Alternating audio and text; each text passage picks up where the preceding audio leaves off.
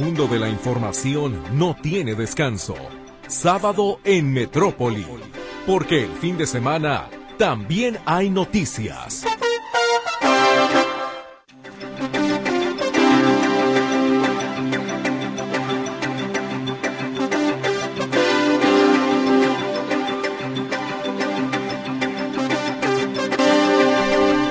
Muy buenos días, ¿cómo le va? Le recibo con muchísimo gusto a nombre de todo el equipo de Sábado en Metrópoli, esperando que todos podamos tener un estupendo fin de semana. Ojalá que haya descansado, que haya soñado con los angelitos, con las angelitas, en fin, que haya tenido un sueño reparador y que empiece con su pie derecho ahora sí que todas las actividades que va a realizar este día. Pues bienvenido, bienvenido sea entonces a este espacio informativo que como cada sábado tiene para usted Radio Metrópoli, la estación de las noticias.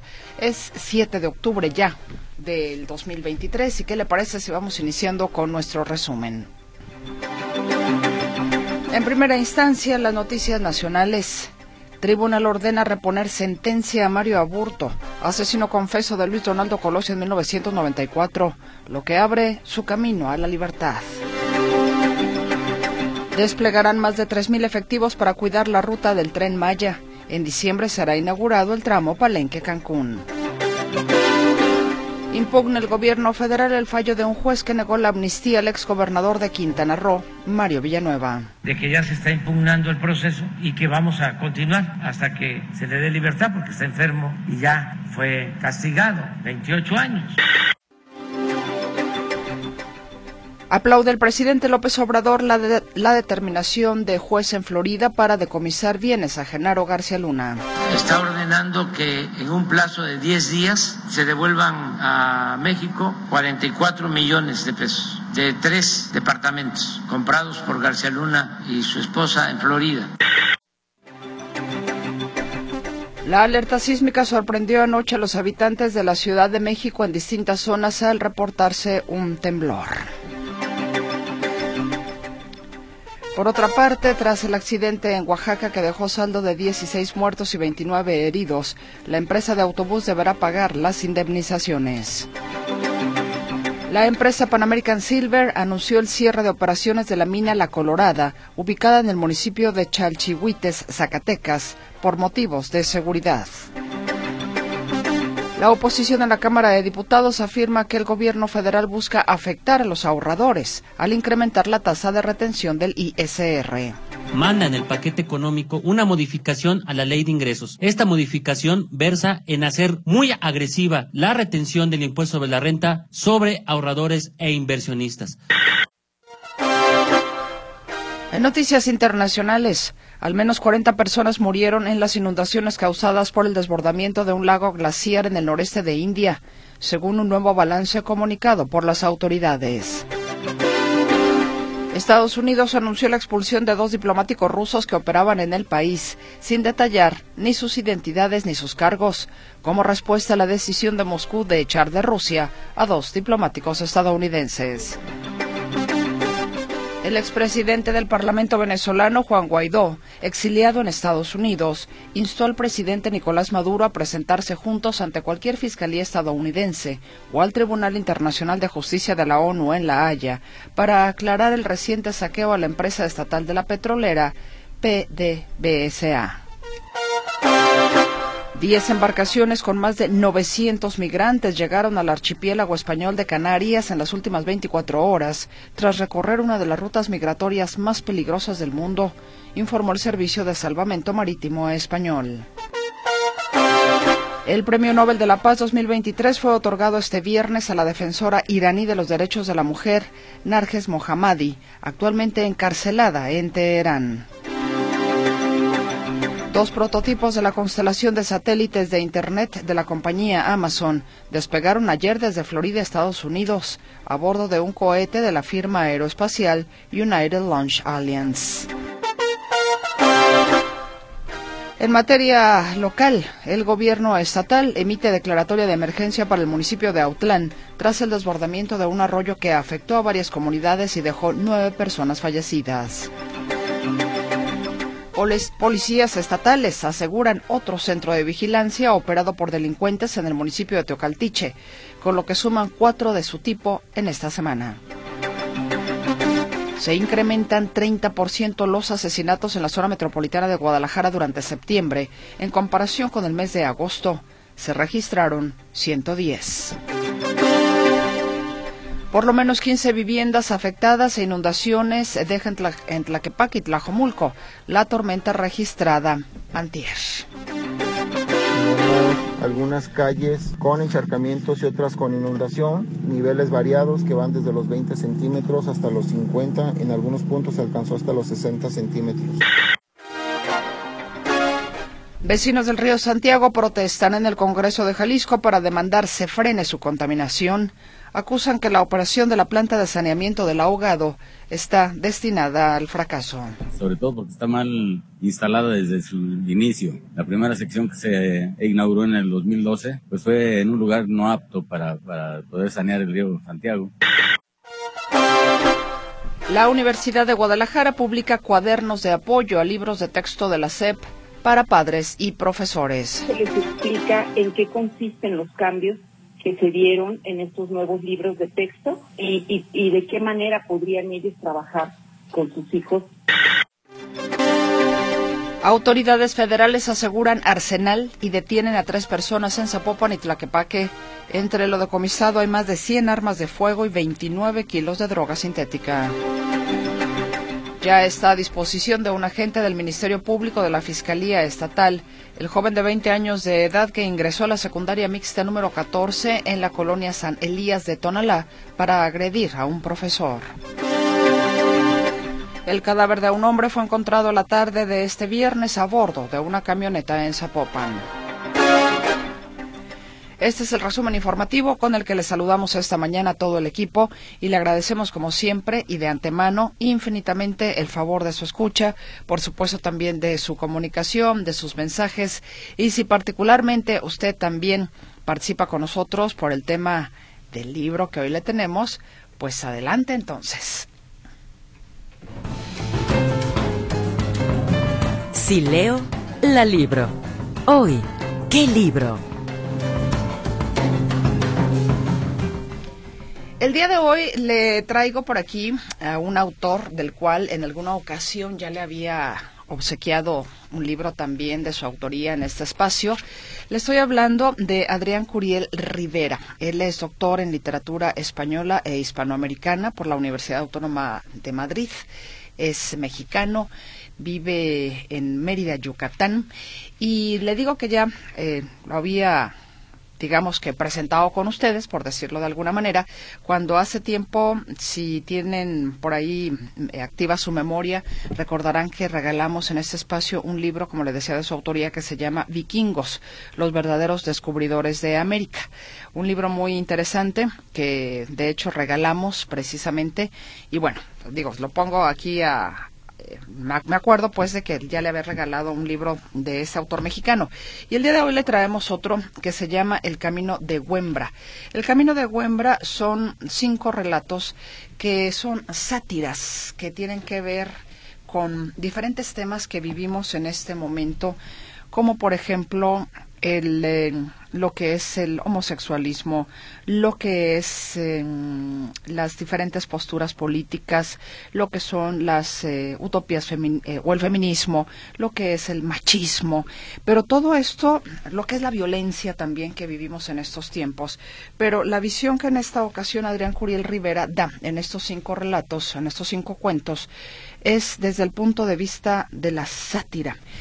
Hemos o abanderamos algún tema, ¿no? Póngale usted el que quiera, pero lo hacemos de una manera tan polarizada, tan intolerante y curiosamente en nombre de la tolerancia, ¿no? Porque yo le pido a usted que respete mi gusto por el color azul, por decir un algo, pero sin embargo yo no soy capaz de respetarlo a usted en su gusto por el color blanco, ¿no? Pero queremos tolerancia. Queremos que, o sea, cada uno queremos la tolerancia para lo que nos gusta, pero no somos capaces de dar lo mismo. Entonces, pues yo creo que ahí está la contradicción, porque no estamos llegando a un punto medio. Qué bueno que a usted le guste el blanco, qué bueno que me guste el azul, pero eso no significa que nos tengamos que matar por ello. Entonces, hay varios temas, hay varios temas en ese sentido que trata precisamente Adrián Curiel Rivera desde esta óptica de la sátira, ¿no?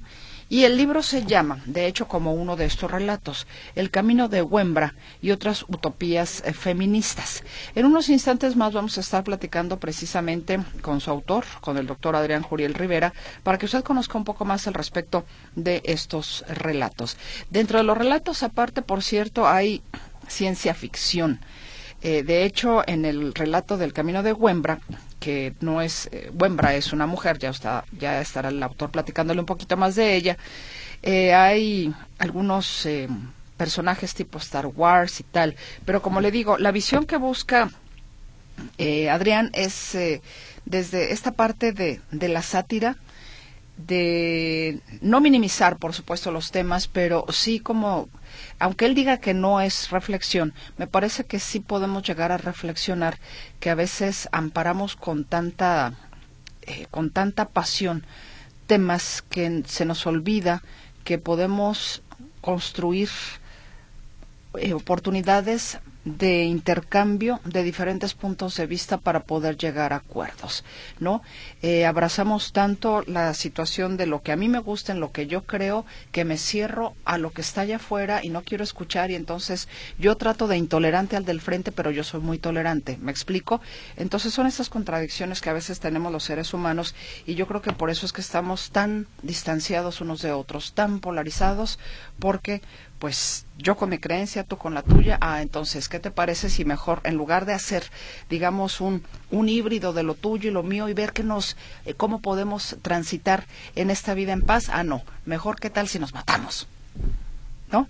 O sea, llegar hasta el extremo en lugar de buscar, digamos, esa conciliación o ver qué puede ser mejor de los diferentes mundos o de las diferentes creencias en las que vivimos.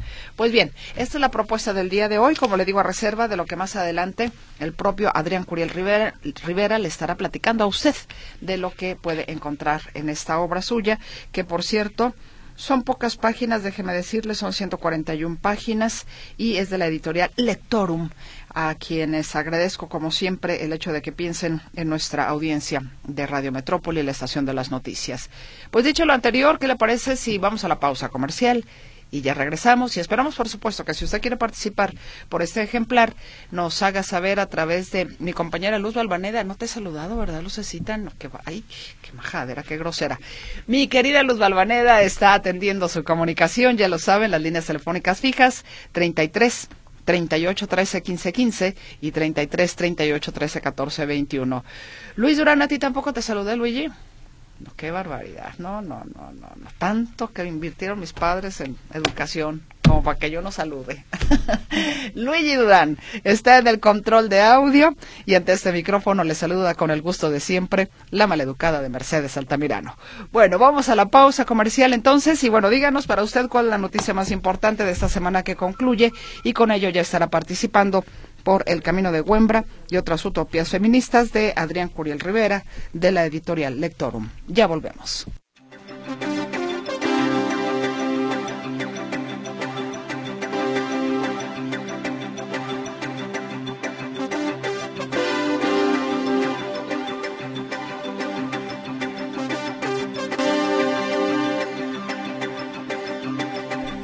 ¿Qué le parece si nos vamos ahora hasta la Ciudad de México con mi compañero Arturo García Caudillo? Arturo, en primera instancia, por supuesto, te saludo. ¿Cómo estás? Muy buenos días. Y cuéntame, ¿sentiste el temblor que ayer por la noche madrugada, ya casi, no recuerdo si poquito antes de las 12 de la noche poquito después, fue que se registró este sismo allá en la Ciudad de México? ¿Cómo estás? ¿Qué tal, Mercedes? ¿Cómo están, amigos? Me da gusto saludarles.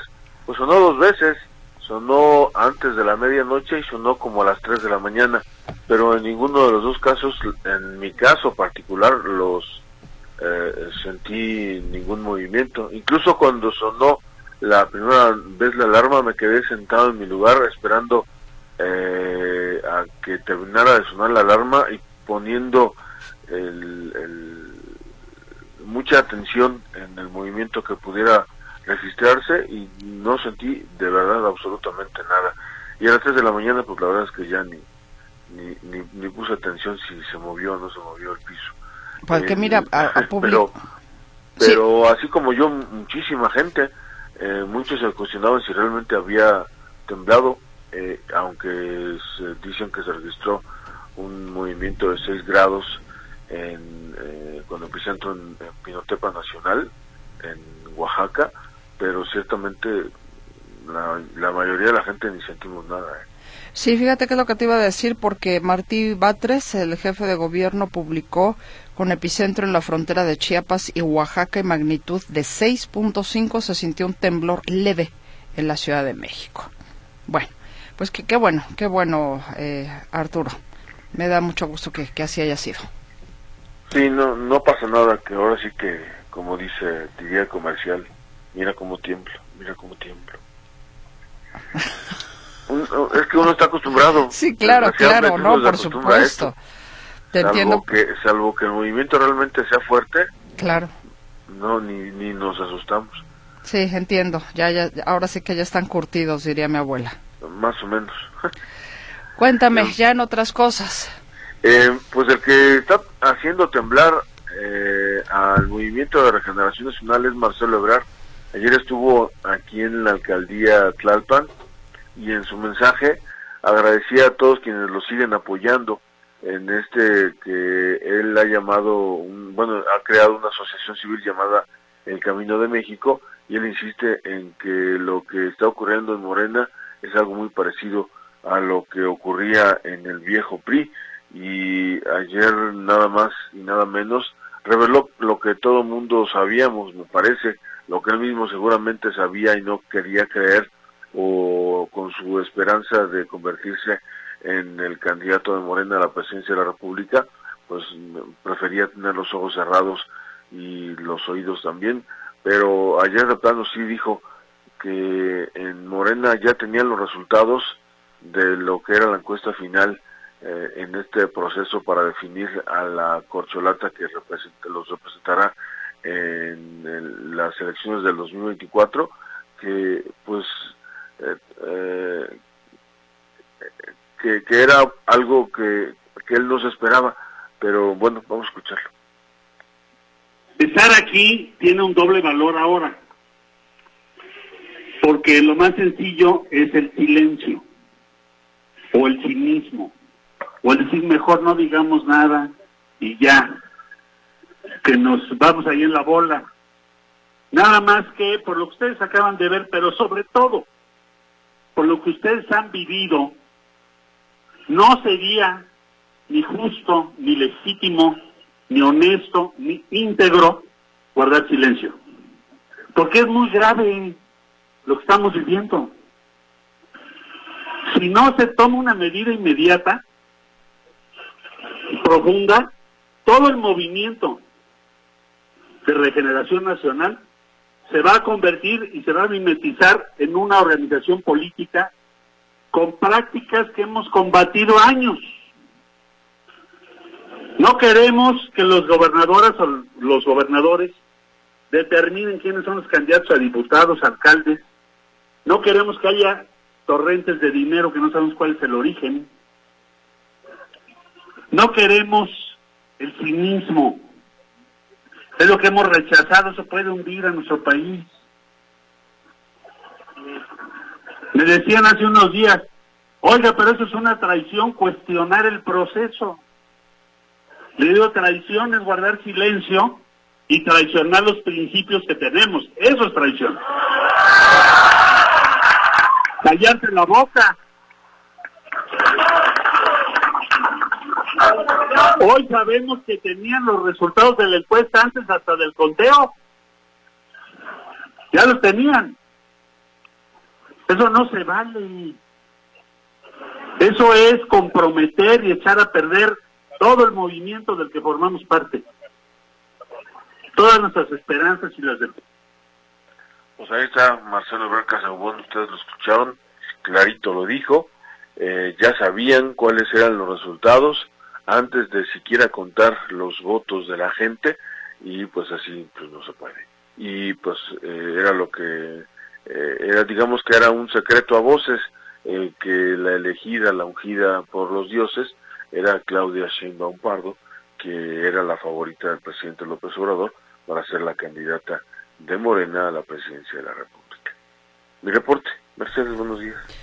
Y bueno, yo, yo supongo que la comisión que es de Honor y Justicia de Morena no le va a contestar absolutamente nada a su impugnación. Pues seguramente le contestarán que eh, que no procede su alegato y ya. ¿Pero cuándo? A mí se me hace ya mucho, ¿no? Que siento que ya pasó mucho. Para mí. Claro, porque lo que están buscando es que eh, Ebrard deje de, de termine convenciéndose de que eh, su de que es estéril su reclamo, pero pues ya hemos visto que Marcelo no se va a cansar. la cosa es qué es lo que va a ocurrir a partir de que le den respuesta o a partir de que se canse Marcelo de, de pedirle a Morena que eh, pues vuelva, vuelva a llevar a cabo este proceso, lo cual no va a ocurrir, sabemos todos, todos lo sabemos. Entonces ese, es el tema, qué es lo que va a ocurrir, si se va a cambiar de partido, si va a dejar las cosas así, eso es lo, digamos que en este momento es el cuestionamiento y lo que eh, todos quisiéramos saber, porque eh, de donde de lo que decida Marcelo Ebrard podrían depender muchos votos para Morena o para la oposición. Pues Arturo, ya veremos. Te agradezco como siempre y espero que tengas un gran fin de semana. Igualmente un abrazo y que pasen magnífico fin de semana a todos. Gracias, igualmente. Arturo García Caudillo en la Ciudad de México. Agradezco a uno de nuestros radioescuchas que no me deja nombre, que nos reporta, dice, buenos días, choque fatal abajo de la terminal, línea 3, Arcos de Zapopan. Tomen precauciones, comienza el tráfico y nos manda también por aquí un par de fotografías. Veo que fue, bueno, lo que alcanzo a percibir aquí es un, un automóvil de la marca Renault, automóvil parece ser, no sé, o gris o, o negro y como que le dieron su llegue del lado derecho, pero sí realmente mal, ¿eh? Se ve pues que el golpe fue bastante, bastante severo porque inclusive le, le afloja las llantas de ese lado, del lado derecho. En fin, bueno, estaremos, eh, esperaremos más información en unos instantes más. Y gracias a usted también, que ya está participando por el libro. Feliciana Santillán Rubio nos dice que para ella la noticia es la violencia que no acaba y participa por el libro, al igual que Jacqueline Herrera Vázquez, que nos dice, les aseguraron centros de vigilancia la delincuencia en Teocaltiche. Eh, bueno, aquí tengo un reporte de Margarita Méndez de la Colonia Moderna. Nos dice, tenemos tres días sin que recojan nuestra basura. La calle está llena de basura por los animalitos que viven en la calle, más las plagas que se puedan generar. Yo le pido a Pablo Lemus que contrate personal para que cubra este servicio mañana y tarde. Eh, pero no me dice, nada más nos dice la Colonia Moderna, pero ¿en qué calle específicamente? ¿No te dijo Luz? Eh, Margarita, sería muy bueno saber exactamente en qué calle, porque bueno, la colonia moderna tiene muchas calles y a lo mejor no todas tienen esta problemática, no lo sé. Pero si pudieran ser más específicos, siempre con sus reportes, por favor, poner nombre de la calle, eh, la colonia, em, el municipio, ¿no? También porque de repente hay municipios que tienen el, calles con el mismo nombre, entonces de repente uno no sabe, bueno, sí, la calle X, pero ¿de qué municipio? ¿No? Porque todos tienen una calle que se llama X, por decirle un algo, ¿no? Entonces, bueno, sí, nos ayudaría mucho más con eso, Margarita. Nos dicen, buen día, Alberto Reyes Anta, noticia, la filtración del audio del coordinador del Senado de Morena, donde dice que ellos reciben instrucciones, ya saben de quién, y bloquea las iniciativas en bloque. Participo por el libro, si voy por él y espero que, y espero hoy si lean mi mensaje pues hemos yo su nombre lo tengo eh, muy como registrado don Alberto porque usted nos escribe muy temprano entonces eh, no sé por qué nos reclama si leemos sus mensajes. Y por alguna ocasión no alcancé a leer su mensaje bueno le ofrezco una disculpa pero no a veces no alcanzo a leer todos al menos al aire pero sí en lo corto. Maris Maris nos dice atentamente Maris, manda saludos y gracias también por la bonita postal de las flores. Muchas gracias.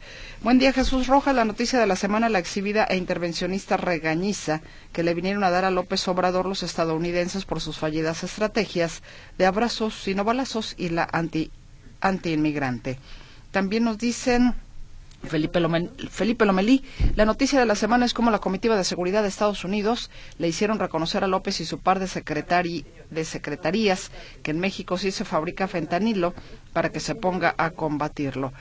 Bueno, lo que dijo el embajador de Estados Unidos en México, Ken Salazar, dijo, a mí me queda claro que el tema no es aquí, que aquí no se produce.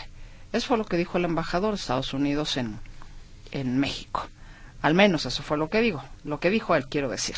Bueno, hay más de su participación, yo le voy a seguir anotando en las papeletas, al igual que mi querida Luz Balvaneda, allá en las líneas telefónicas, por el libro que el día de hoy usted se puede llevar y que en unos instantes más estaremos conversando con su autor, Adrián Curiel Rivera. El, eh, esos son cinco relatos que se llaman El camino de Huembra y otras utopías feministas, de la editorial Lectorum. Vamos a la pausa y volvemos.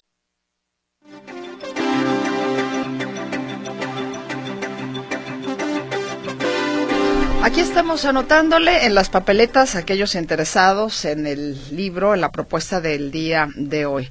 Muchas gracias por estar con nosotros en la sintonía de Radio Metrópoli, la estación de las noticias, y sigue llegando su comunicación, la que agradezco siempre infinitamente. ¿Y qué le parece si a esta mañana le ponemos un poquito de música a través precisamente del sonido de la música, esperando que sea de su agrado?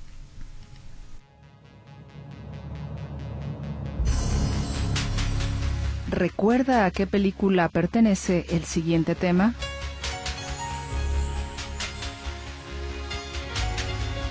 A Carros de Fuego.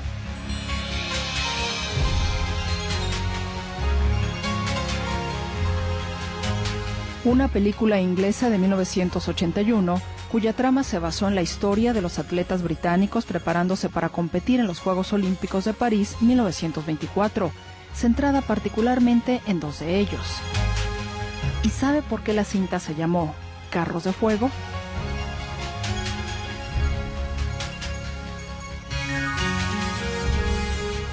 El nombre fue tomado de uno de los versos que el británico William Blake publicó en la introducción a su último gran poema, Milton, dedicado a su compatriota el poeta y ensayista John Milton. Tráeme mi arco de oro ardiente. Tráeme mis flechas de deseo.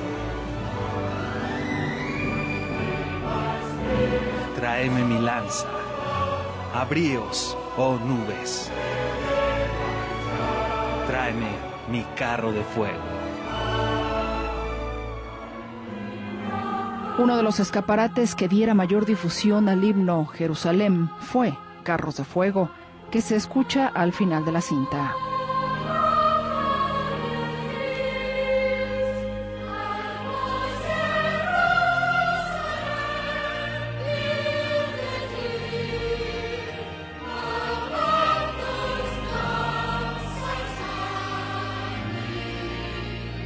Basado en los versos de Milton, Jerusalén fue musicalizado por el compositor inglés e historiador de música Hubert Parry en 1916, en plena Primera Guerra Mundial. Parry pensó en algún momento en destruir la partitura, cuando la pieza fue transformada por los nacionalistas en un himno para alentar el espíritu de la Gran Bretaña en su intervención durante el conflicto bélico. Sin embargo, una activista del movimiento de las sufragistas que reclamaban el derecho a voto le pidió permiso para utilizarlo.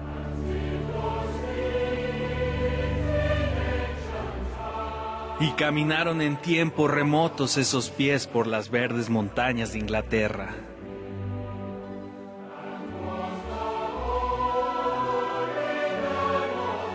Y fue visto el sagrado Cordero de Dios en las plácidas praderas de Inglaterra. Con el tiempo, Jerusalén se convirtió en un himno no oficial de la Gran Bretaña, ejecutado en distintos eventos como en la boda real del príncipe Guillermo y Catherine Middleton, en servicios funerarios, en conciertos, en partidos de rugby y cricket, y hasta en actos políticos.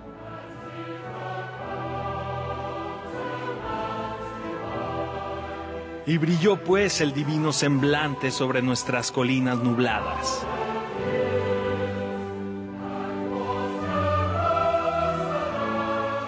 Y fue Jerusalén construida aquí entre esos oscuros molinos satánicos.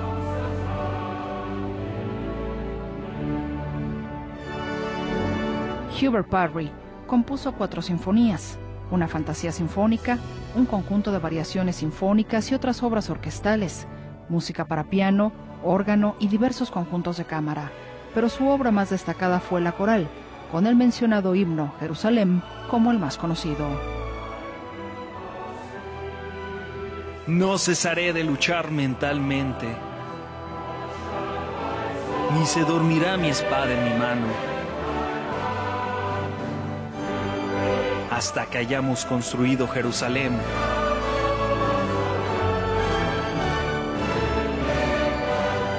en las praderas verdes y plácidas de Inglaterra.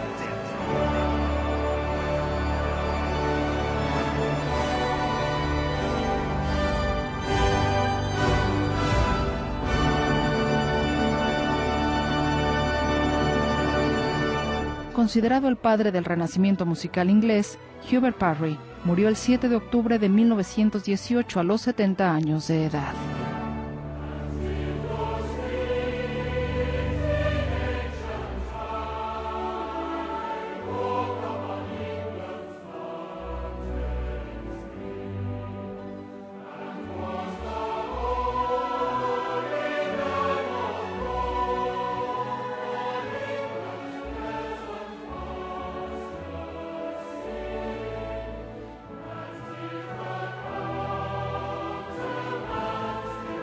Notisistema. Diseño de audio. Roberto Álvarez.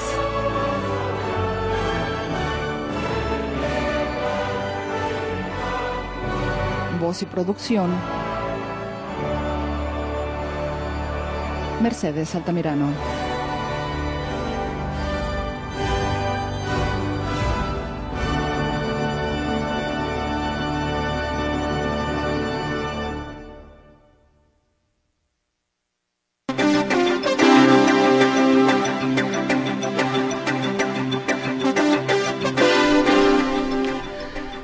Estamos con usted en este sábado en Metrópoli. Gracias. Más participación. Doctor Nicolás Alonso Estrella nos dice buenos días. Todas las mentiras que el presidente vierte en la mañanera no es más que distractores para que los medios y las personas tengan puntos de discusión y siga haciendo el gobierno del país lo que quiera. Gracias por publicar mi opinión. Gracias a usted por participar. José Manuel Mesa Flores dice buenos días. La noticia de la semana, el adolescente que atacó y apuñaló a la maestra. Quiero participar por el libro. Ya está usted participando. También nos dicen, la noticia Painovich de las Chivas, se la me perdió ayer. No, no perdió ayer el América. Ganó el América 2-1. Eh, dice, ¿puedo recoger mis pases de papirolas hoy en las oficinas de Notisistema? No pude ir entre semana. Julieta Vaca dijo que iba a haber un desfile de Star Wars hoy, pero no dijo detalles. Atentamente, Marco Antonio Nuño Espinosa. Participo por el libro. ¿Puede recoger los boletos hoy? No sé, aguánteme tantito, Marco Antonio. Déjeme preguntarle a mi compañero Charlie a ver si los tiene, eh, si los tiene ahí a la mano. Aguánteme tantito. Te encargo eso, Lucecita, a ver si Charlie tiene, si se pueden recoger los boletos de papirolas. Por favor, aguánteme tantito, señor Nuño, y ahorita con muchísimo gusto le doy respuesta. La noticia de la semana fue las cámaras de vigilancia instaladas por la delincuencia organizada. Quiero participar en la rifa del libro. Feliz día a todos, nos dice Cristina Valderas. Muchas gracias, Cristina. Les recuerdo Nombre completo, por favor, si son ustedes tan gentiles, la persona que resulte ganadora nos tiene que traer, por favor, la copia de una identificación para que le podamos entregar su ejemplar. Y bueno, pues, ¿qué cree? Ya tenemos en la línea telefónica a Adrián Coriel Rivera, quien saludo con muchísimo gusto. Adrián, ¿cómo está? Muy buenos días, bienvenido a Guadalajara a la distancia. Está usted en Mérida, entiendo, ¿no? Así es, eh, Mercedes, buenos días. Eh, agradezco mucho esta oportunidad. Te saludo con mucho gusto y a quienes nos escuchan. Al contrario, me da mucho gusto saludarle porque ya en alguna ocasión habíamos conversado con usted precisamente y regalamos a nuestro auditorio otro de sus libros, otra de sus obras, que fue la de Vikingos. Muy interesante, por cierto, ese, ese ejemplar, esa obra. Pero bueno, hoy vamos con el camino de Huembra. Cinco relatos, eh, Adrián, que no sé, particularmente me parece a mí que esta sátira que usted, em, con la que usted escribe, los temas que en este momento, digamos, están ahí en la palestra, como es eh, el, el, feminismo, como lo es eh, pues el, la homosexualidad, como lo es la ecología, como lo es inclusive la política, entre algunos otros, nos han polarizado de una manera, a veces diría yo que hasta espeluznante. Nos sentimos personas muy tolerantes de acuerdo a la bandera que defendamos, pero no somos capaces, o sea, pedimos la tolerancia, pero no somos capaces de darla. Entonces, a mí me parece que hay reflexiones muy interesantes de lo que está sucediendo en este momento y de que, y que para ese momento determinado, de veras, si nos vemos desde ese ángulo que usted lo pone, para reírnos de nosotros mismos. Pues Sí, eh, esa es un poco la, intención de este conjunto de relatos. Eh, son relatos satíricos y están planteados desde la ficción eh, y abordan justamente esos temas que has mencionado y que eh, son muy polarizantes y no permiten realmente situarse desde otra perspectiva y tratar de vernos a nosotros mismos como sociedad de una manera mucho más sana, por decirlo así. Y eh, en efecto está presente el asunto de las masculinidades, del feminismo, del cambio climático, de la corrección política, eh, que muchas veces también eh, con muy buenas intenciones nos lleva a posiciones absolutamente radicales e intolerantes. Es decir, sucede una cosa muy paradójica, una intolerancia en nombre de la tolerancia. Y bueno, esa ha sido la, la intención de estos textos y que las personas aprendamos un poco a reírnos de nosotros mismos. la premisa eh, también de la que parto es que no se trata de ninguna manera de una frivolización respecto a la violencia y en particular eh, respecto a la violencia contra las mujeres que hay en este país, que es un país, como sabemos, absolutamente misógino y machista.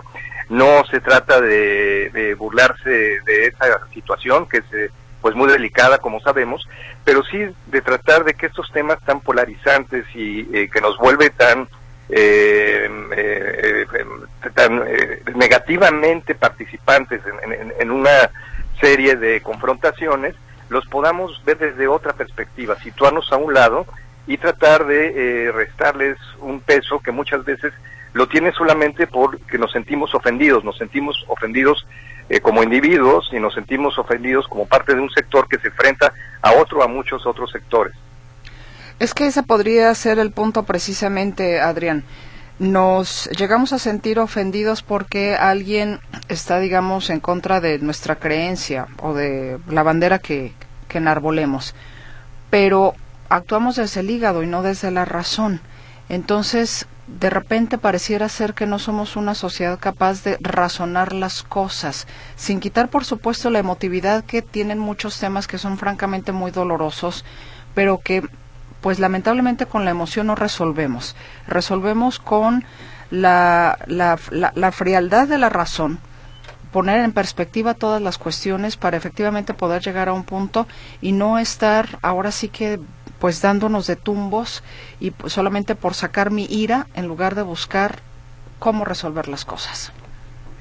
Sí, eh, mm, yo creo que estamos en un tiempo de una cultura de la cancelación y de la eh, de los juicios sumarios mediáticos eh, que muchas veces digo en ocasiones tienen cierta justicia pues, valga la redundancia tiene cierta lógica y en otras pues son totalmente gratuitos y y no hay una posibilidad para la persona señalada de defenderse, que es lo que es muy trágico.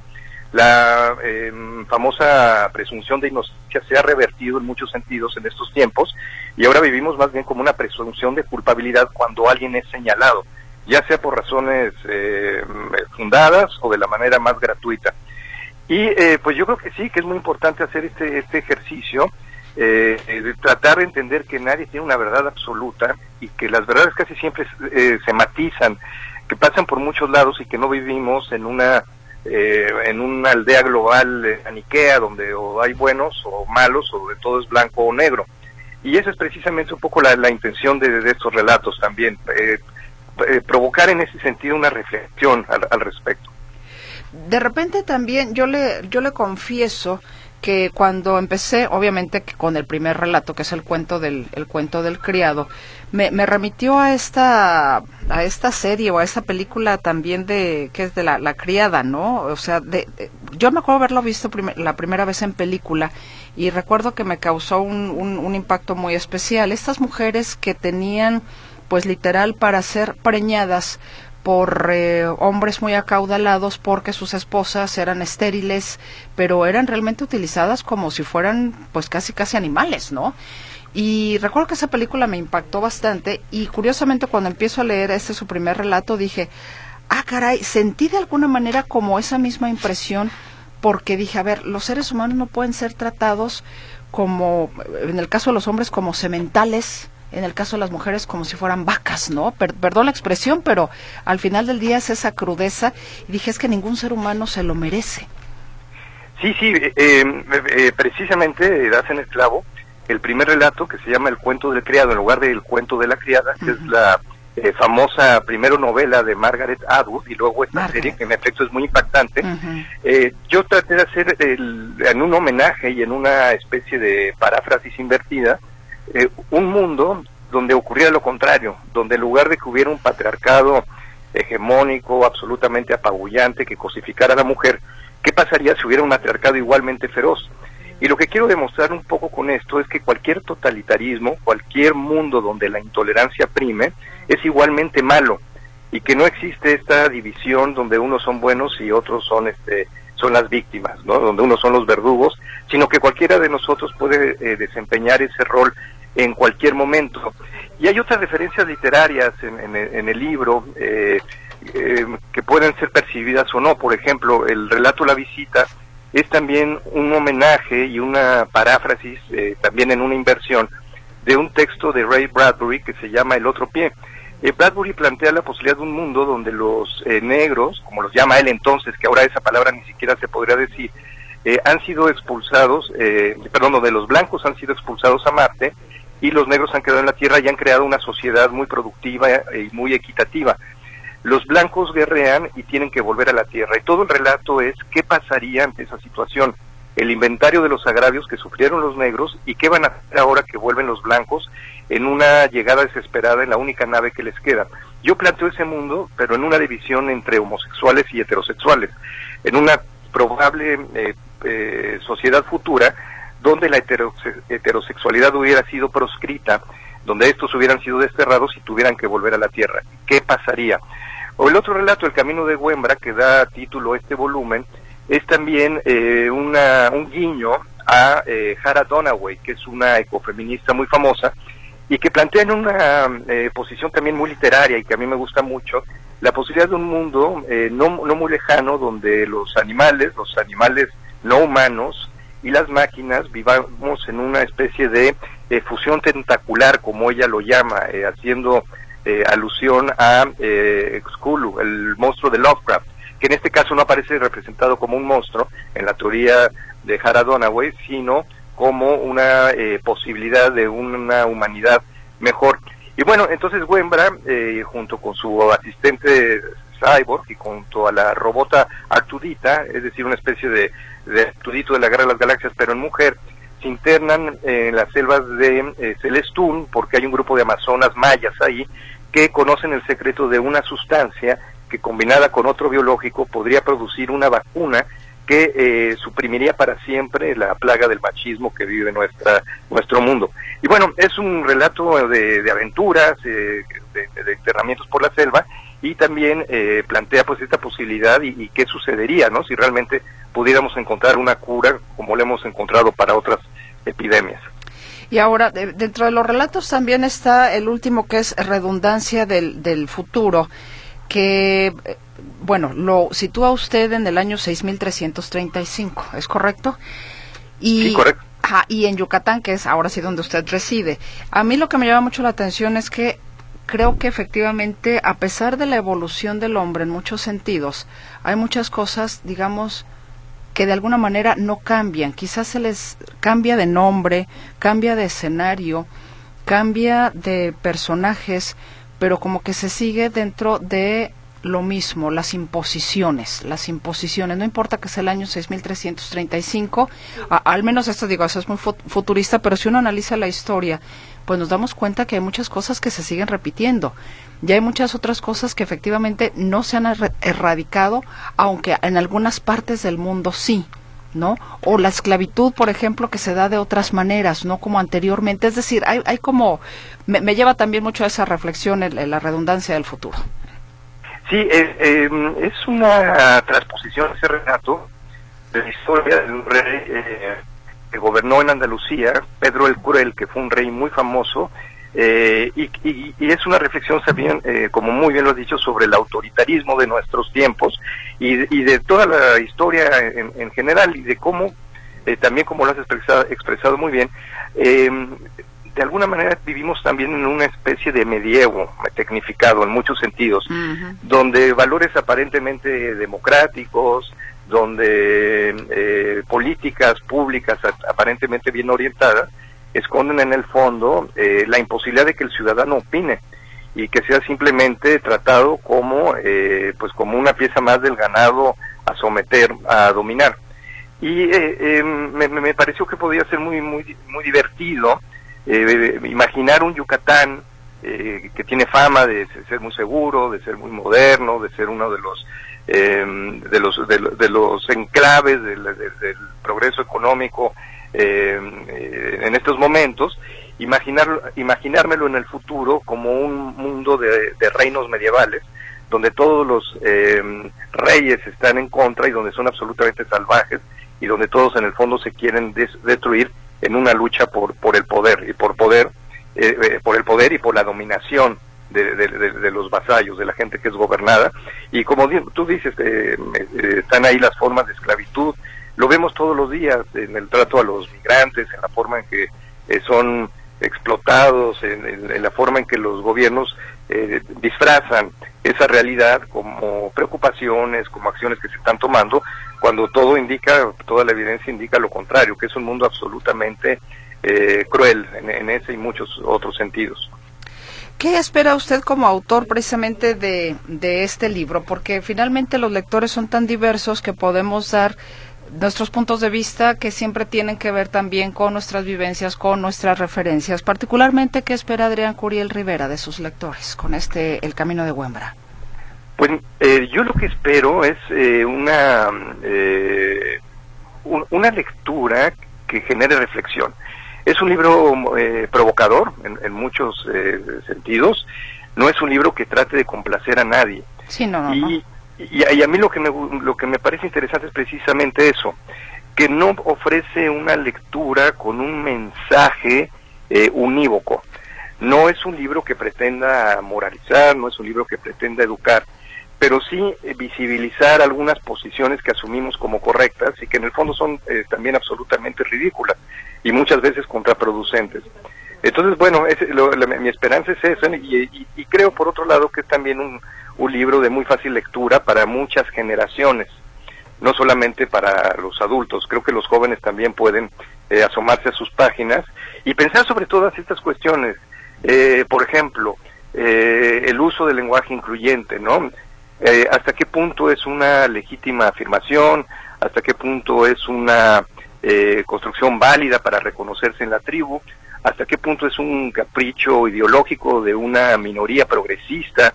hasta qué punto realmente eh, produce algún cambio la violencia real, que hay en la sociedad, em, hasta qué punto eh, realmente impacta al común de la ciudadanía que tiene apuros eh, pues mucho más em, lacerantes, ¿no? Que está preocupado respecto a si se dice todas o todes. Y no, no es una burla tampoco en ese sentido, es simplemente plantearlo y tratar de hacernos reflexionar, porque a mí mismo me me, me, produjo esa, esa eh, pues ese, ejercicio intelectual y de, estudio y de análisis de, qué somos como sociedad, cómo reaccionamos y cómo podríamos mejorar incluso de alguna manera, insisto, sin que sea un texto que, prenda, que pretenda moralizar a nadie. Adrián Curiel Rivera, yo le agradezco infinitamente estos minutos para la audiencia de Radio Metrópoli y la estación de las noticias. Le deseo, por supuesto, muchísimo, muchísimo éxito y le mando un fuerte abrazo. Igualmente, Mercedes, un abrazo de vuelta y muchas gracias por el espacio. Al contrario. Saludos hasta Mérida, Yucatán, donde se encuentra el autor del Camino de Huembra, que se puede usted llevar el día de hoy. Siga participando con nosotros y vámonos al noticiero, Notisistema de las 8.